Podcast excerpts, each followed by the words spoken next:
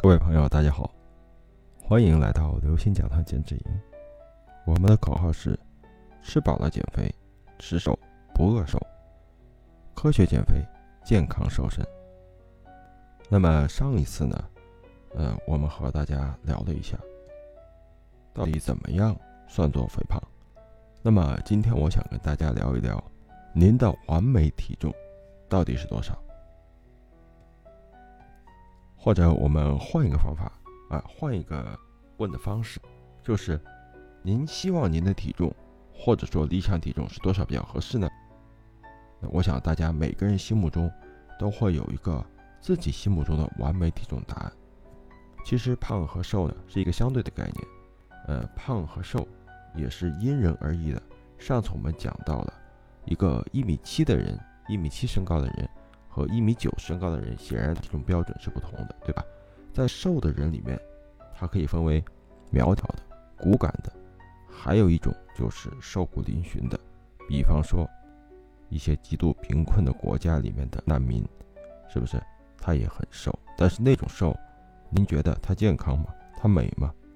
那么我这样子形容一种极端的情况的这种情况的话，呃，大家脑海中就会应该有一个画面感，对不对？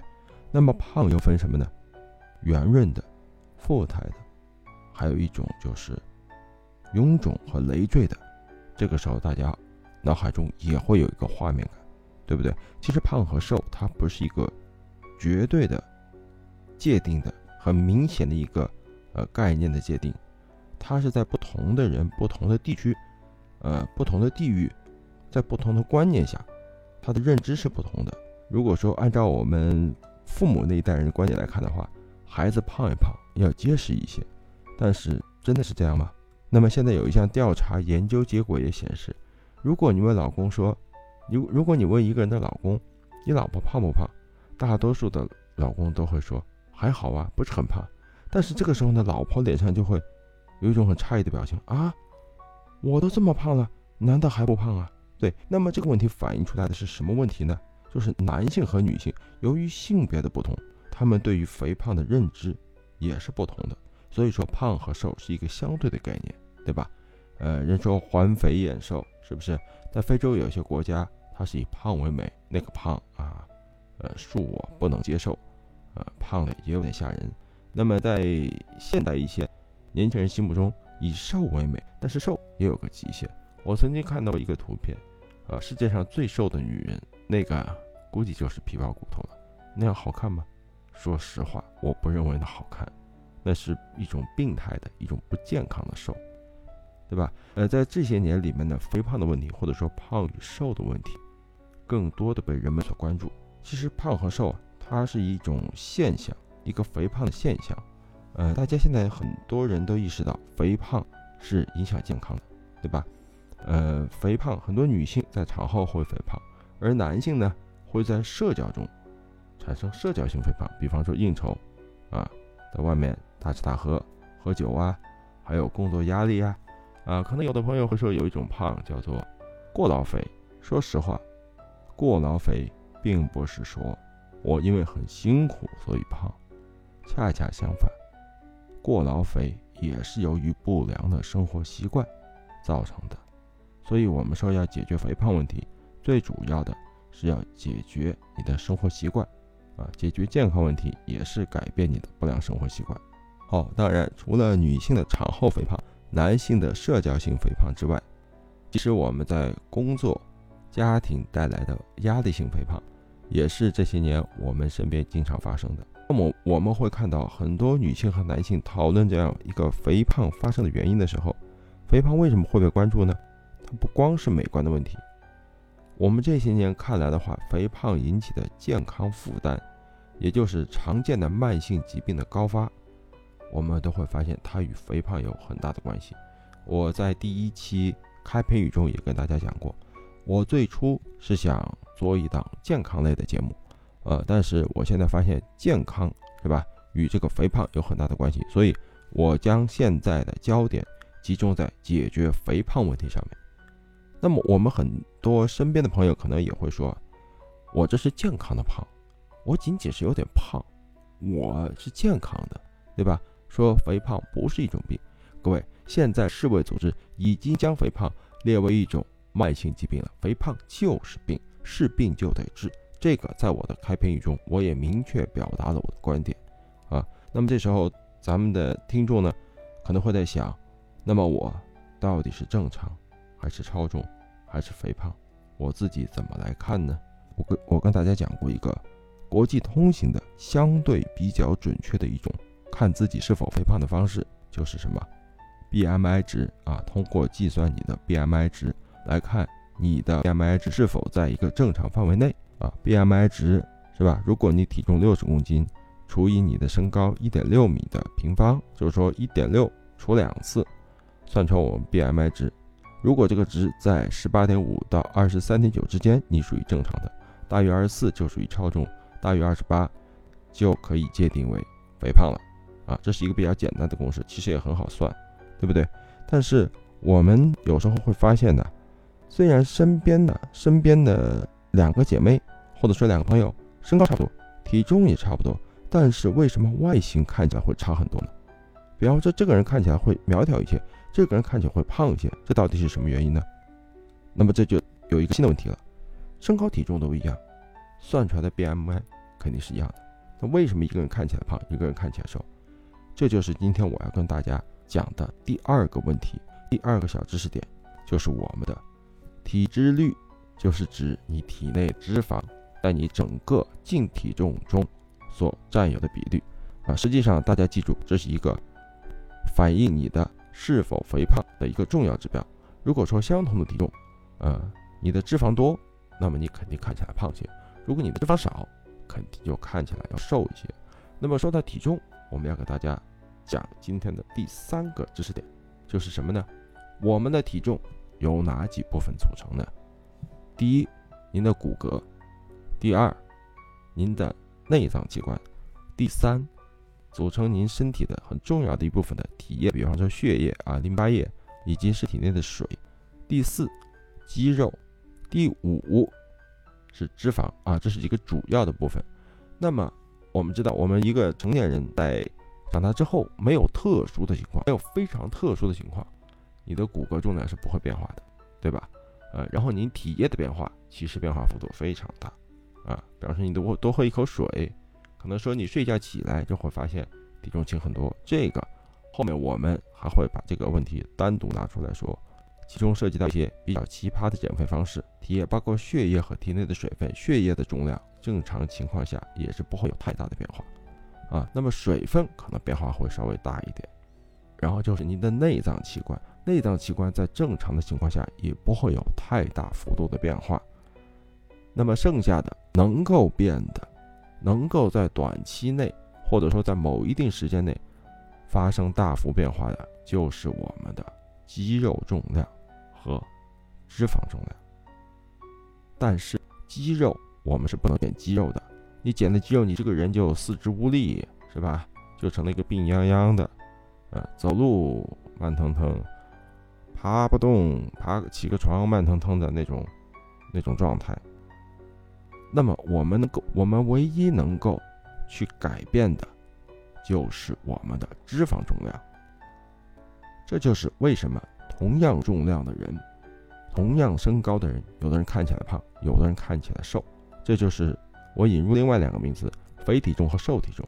换句话说，你的瘦肉多的话，你那就是瘦体重；肥肉多的话，就是肥体重啊，这是开玩笑。如果同样的体重，那么瘦体重就是瘦肉比肥肉多，那么就会看起来瘦很多，它的形体也就会苗条很多。如果肥肉比瘦肉多，那么看起来相对就会胖一些。这个就是体脂率。换句话说，就是您体内的脂肪除以啊，您体内脂肪的重量除以您。身体的全部重量再乘以一个百分之一百，就是您的体脂率。那么您的身体中到底是脂肪占得多，还是肌肉占得高呢？占得多呢？那么决决定了我们的外形，外形跟我们的体脂率是有很大的关系的。那么在同样重量的情况下，啊，一般而言的话，脂肪的体积会是肌肉体积的三到五倍。那么我们还有这样一种人，胳膊、腿，包括整个脸都看起来很瘦。但就是肚子上的肉很多，或者说我们上次所讲的腰围测量法，他的腰围比较大。我们会看到肚子大的人呢，一般他是呈一种叫梨形身材的，大家能够想象吧，像个鸭梨的样子，就是中间肥胖。那么这一类人群呢，他患脂肪肝的几率是比较高的。为什么这么说？就是这种体型的人，一般的话，他全身上下除了肚子偏胖，其他都还好。那就是什么？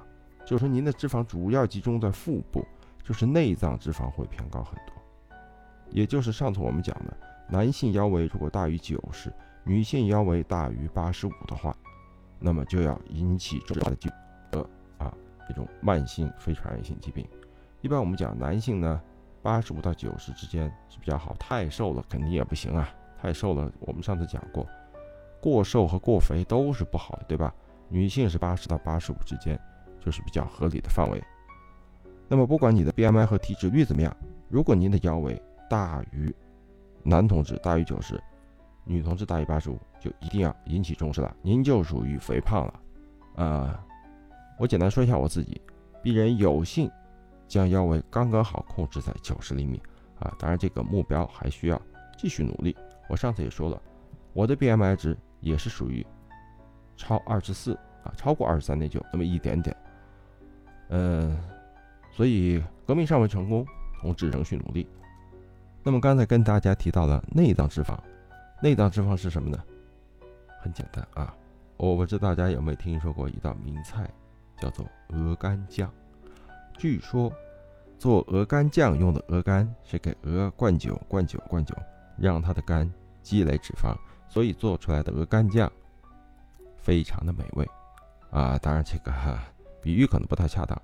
所以内脏脂肪是什么呢？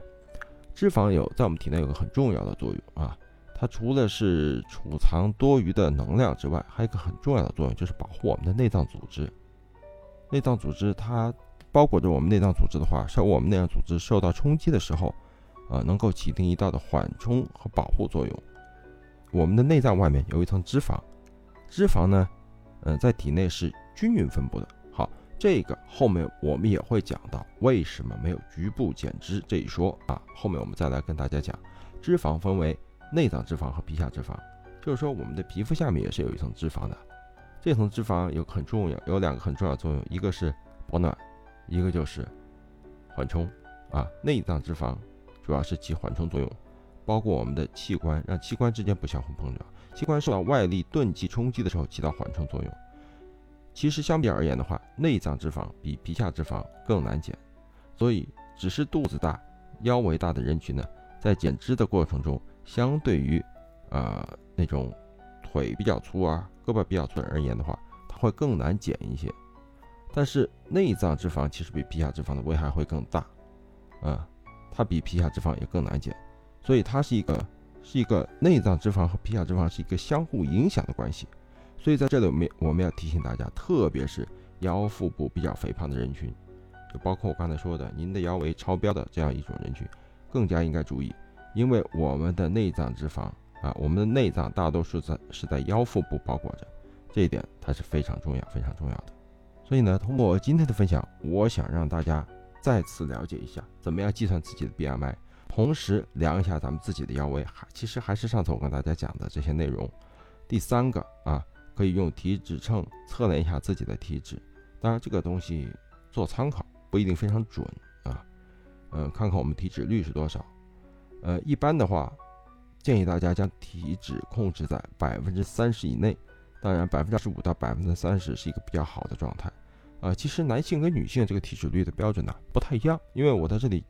简单说一下的话，控制在百分之二十五左右比较合适一点，因为一般来讲的话，女性的体脂率会略高于男性，啊，因为女性的这个脂肪在体内占比会高一些。你的 B B M I 是多少？你的腰围是多少？你的标准体重是多少？那么关于体脂率，我们建议大家一定要控制在百分之三十以内。我相信通过这两期的节目，大家都对自己到底应该体重处于一个什么水平。会有一个科学的认知。那么有的朋友可能会说了，你嘚不嘚不说了两期，总共加起来半个多小时，啊，那我该怎么减呢？别着急，我之所以给大家反复强调这些问题，就是想让大家知道，用科学的方法来进行减肥。进行减脂，不要因为减肥而伤害自己的身体，而伤害自己未来几十年的健康。而且我相信身边有很多朋友尝试了各种各样的方法，有成功的，也有失败的。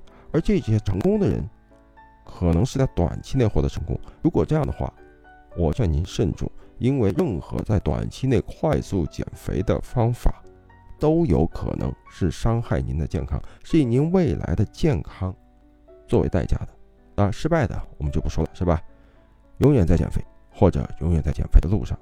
我相信每一个胖子都会有一颗爱美的心，都会有一颗想瘦的心。